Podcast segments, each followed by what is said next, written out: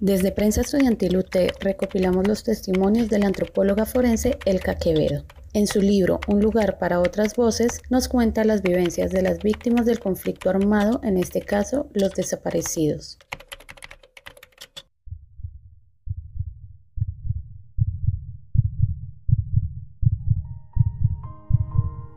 A Tito. Tito. No sé cómo empezar esta carta.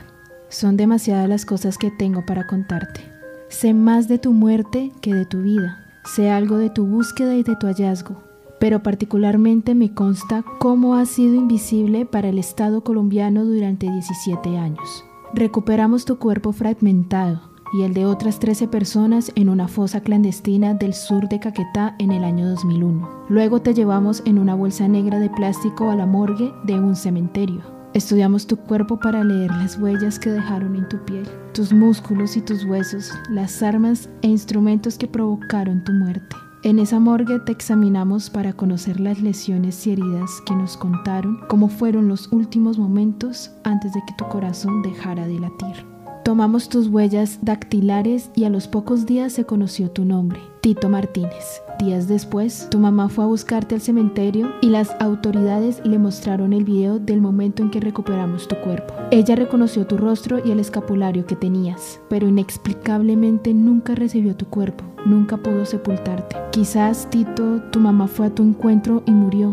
Fueron ocho años los que ella padeció y hoy me pregunto, ¿cómo fueron esos segundos, minutos, horas, días y meses de espera? ¿Cómo fueron sus noches y sus días con esas imágenes, posiblemente congeladas e infinitamente repetidas en su cabeza? Hace unas semanas vi un documental de la manera en que Jesús fue torturado y humillado. La historia dice que María, su madre, presenció esos momentos. Y pensé en tu mamá, Tito, no solo por sentir y padecer tu sufrimiento, sino porque al igual que el nombre de Jesús, tu nombre también fue negado, permaneciendo oculto e inexistente para el Estado y la sociedad. Negar un nombre es también rechazar, impedir, despreciar e ignorar una historia y una vida. En tu caso incluso negar tu muerte, pese a haber recuperado tu cadáver y tus huellas, es haber hecho oídos sordos de tu existencia y solo 15 años después de tu muerte recuperar de nuevo tu cuerpo. Así tu familia recibió tus restos, te sepultaron y una tumba tiene tu nombre. Desde ese entonces han pasado dos años y tu familia espera a que el Estado colombiano reconozca tu nombre en sus distintas bases de datos, en el sistema judicial, en el sistema de reparación e indemnización. También que los perpetradores reconozcan tu nombre, diga la verdad de por qué te quitaron la vida, para qué les servía tu nombre, ¿Por qué se ensañaron con tu cuerpo y te ocultaron en una fosa clandestina? Finalmente, ¿por qué decidieron por tu vida y por tu muerte?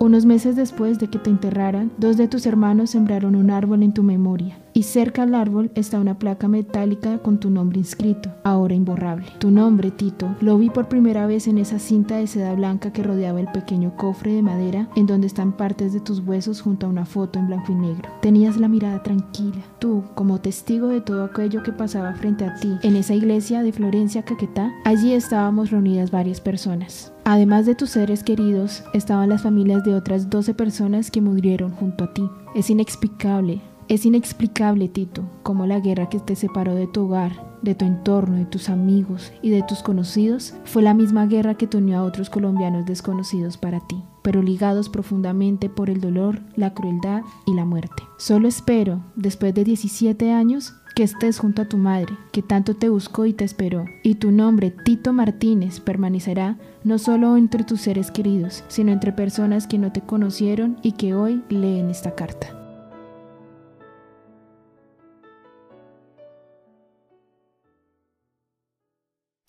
Este fue un espacio de prensa estudiantil UT en conmemoración de la memoria y la solidaridad con las víctimas del conflicto armado.